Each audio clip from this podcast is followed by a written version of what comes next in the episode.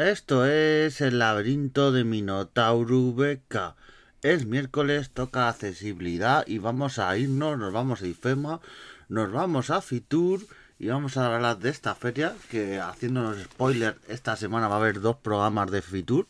de la feria de, del turismo. Y, esta, y este miércoles lo vamos a enfocar al tema de la accesibilidad en la feria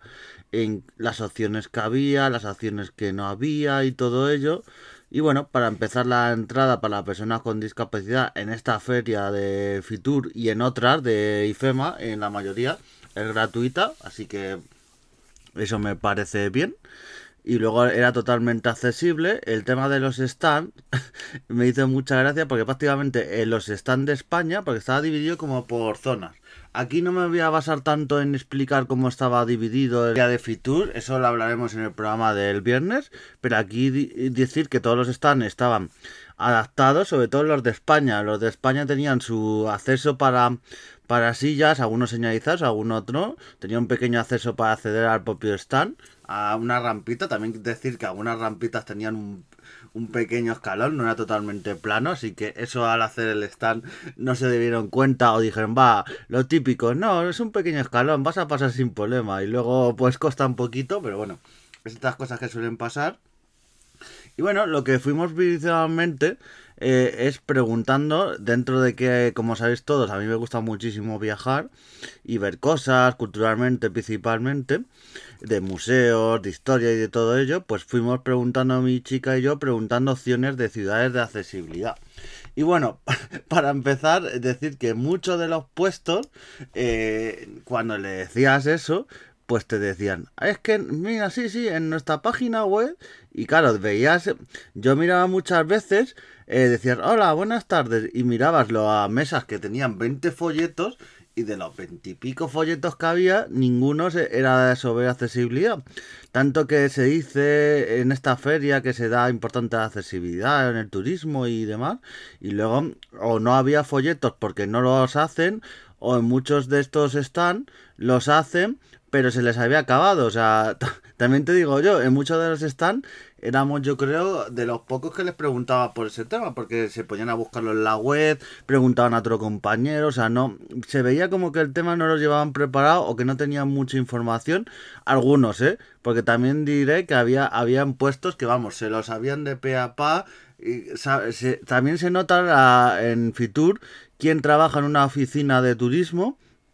¿Quién, ¿Quién, que trabaja en oficina de turismo contar el tema de accesibilidad, qué monumentos son accesibles, cuál no, qué alternativas, o sea, porque nos pasó en varias oficinas, por ejemplo en Vitoria, en la oficina de turismo de Vitoria, que fueron súper majos, se tiraron un buen rato con nosotros explicándonos cosa por cosa, las opciones de cómo llegar, cómo allí, cómo recorrer la ciudad, los transportes públicos, los, los monumentos que son accesibles, cómo tienes que hacer para visitarlo, porque sea accesible, tiene que acceder una persona y avisar para que te abran otra puerta. O sea, se lo sabían de pe a pa. O sea, se lo sabían en algunos sitios. También pasó en el stand de Navarra. También nos pasó que se sabían las rutas verdes accesibles. Que hay muchas rutas verdes para bici y todo eso, pues ya lo que se está fomentando desde muchas oficinas de turismo, que esas rutas valen perfectamente para personas con movilidad reducida, para hacer rutas de turismo y para hacer senderismo y todo con silla de ruedas y sin ningún tipo de problema, porque son rutas que igual que lo hace una bici, pues una silla de ruedas no hay problemas y, lo, y, si hay mucha cuesta, lo, lo hacen más accesible, con rampas, con pasos alternativos para la silla, porque vimos que había una ruta que para la, la bici será de una manera y si vas con silla hay como una especie de atajito porque para que no sea una cuesta tan grande, así que eso se agradece y eso, había un montón de puestos que lo tenían todo preparado, se sabía la información, en Oviedo yo recuerdo también que se sabían cómo ir de un sitio a otro, que es accesible, también el llegar, porque claro, es muy importante que muchas de Fitur, mucho lo que se saben es qué hacer en la propia ciudad, eh, tanto plan, bueno, en plan turístico, pero muchas veces nosotros éramos lo que le preguntábamos, oye, ¿qué teatros hay para ver? ¿Qué museos? ¿Qué tal? Porque en Fitur muchas veces los puestos que eh, se enfocan más en, en otro enfoque, más de de hostelería y de, y de turismo vacacional, pero bueno. Luego fuimos por la zona de, de stand de Madrid, que había una zona inmensa, y luego cada municipio tenía sus stand, y pasamos por ahí y había unos vecinos y gente de la oficina de turismo. Principalmente eran vecinos, se veía que era o, o vecinos o gente que le habían contratado, como pasaba en muchos puestos, para ese fin de semana en Fitur y nos dijeron, es que hay un palacio allí muy bonito en Badilla del Monte, claro, y nosotros ya le preguntamos porque Badilla del Monte está muy cerca de Madrid y se puede ir y hay maneras de ir, y claro, preguntamos, dice, bueno, ¿es accesible? Y la contestación que nos dio, eh, no, no, palacio es muy antiguo, es accesible, y aquí me mordí yo la lengua porque eh, estuve con ganas de decir, mira, acabamos de estar en, en, en otros puestos y hay ruinas romanas, hay palacios de la Edad Media, eh, como es en Vitoria, que hay cosas de la Edad Media o en otras ciudades, y es totalmente accesible. Y tampoco el, Palacio este de Valle del Monte tampoco es una, un palacio súper antiguo. Y, y, demás, así que no es accesible porque no te da la gana, o sea, también es para decir, pero bueno, y, y nos dijo, no, ir, visitáis los jardines, los jardines, y, y, que son muy bonitos y ya está, y claro, en vez de decir, bueno, pues vamos a intentarlo hacer accesible y todo ello, o, o lo veremos. No, la solución que se da desde el turismo muchas veces es ve, lo de fuera y, y, ya está, y te quedas con la gana. Lo, cosa que no pasaba en otro, en otros, ya digo, en otras oficinas de turismo se lo han currado y, y hacen que el turismo de una manera u otra se puedan ver las cosas, se, se puedan hacer rutas alternativas y claro, esta visión de ver lo ver desde fuera muy bonito, pues encima que en este puesto pasamos dos segundos más adelante y una chica también de Boya del Monte nos dio un folleto a mi chica y a mí y nos dijo ir a ver el Palacio Real, que es muy bonito. Y claro, nos quedamos con cara de eh, como que ir a ver el Palacio Real si me acaba de decir tu compañera que el Palacio de, de del Monte no es accesible. O sea, ¿qué, hacemos? ¿Volamos para entrar? Pero bueno,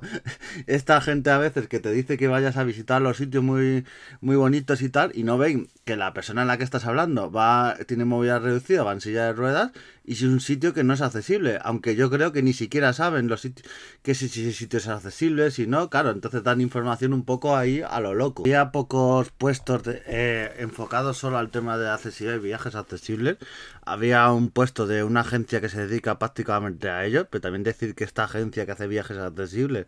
son un poco viajes casi de lujo, porque los hemos mirado alguna vez y los precios que tienen son prohibitivos, o sea, es, es si una persona con movilidad reducida con discapacidad, pero vamos, si eres rico básicamente, porque eh, ya si los viajes son limitados y cuesta mucho a una persona accesibilidad, si encima le pides muchísimo dinero, entonces eh, algo que debería hacerse, yo creo que de, a veces eh, se hace, pero no tanto desde, por ejemplo, el Ministerio de Turismo o desde el ISERSO y estos viajes para que estas personas pudieran viajar, pero algunas agencias lo hacen para lucrarse de una manera que, claro, te cuesta eh, tres veces más, incluso más que un viaje para otro tipo de personas. Entonces eso me parece un poquito que debería estar, haber subvenciones o haber algo para que estas personas puedan viajar igual que el resto, que ya bastantes barreras tienen y bastante se pierden para que encima se, eh, los precios sean prohibitivos. Decir que la zona internacional eh, no había prácticamente nada enfocado al tema de accesibilidad. Ya los stands en sí, muchos no eran accesibles, no se podía acceder a muchos de los stands, no tenía ni siquiera rampita para acceder. O sea que ya empezando por ahí, pero es que el tema de turismo internacional de momento no se está centrando en que viajen personas con movilidad reducida y es un tema de que de momento las agencias y todo ello no se enfocan tanto. Entonces, una faceta que se queda de momento ahí en el tintero. Y bueno, el, el tema de la accesibilidad en Fitur que deja bastante que desear. Había, por ejemplo, en Fitur casi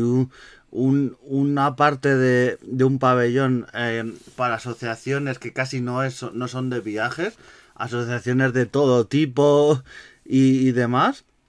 ese tipo de asociaciones y para el tema de accesibilidad yo creo que debería haber también medio pabellón o cosas, incluso por ejemplo, a ver, la 11,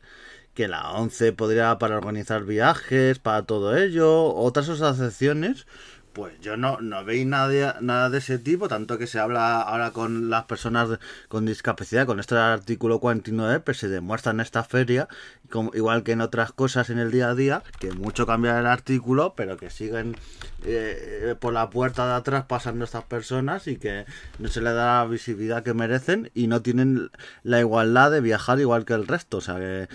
empezando por el tema de los aviones y otros temas que ya los comentaremos en profundidad, pero que para pasar por ahí eh, tienen que pasar una serie de gincana y encima tienen que pasarlo muy mal estas eh, personas, porque casi la, las humillan de la forma que las meten en los aviones y todo. Así que una feria Fitur que en tema de accesibilidad, por algunos están, eh, algunas oficinas de, de información de turismo se lo están currando, están haciendo información personalizada, guías de accesibilidad para visitar estas personas, estas ciudades, rutas, o sea, desde algunos departamentos y comunidades autónomas y ciudades se lo están currando bastante y en otras prácticamente no hay información, lo desconocen, es un es algo en que ni siquiera con el ejemplo que he puesto de Valle al Monte se plantean, o sea, en plan, vete a ver los jardines y da gracias que puedo ver los jardines, nos lo dijeron en plan como si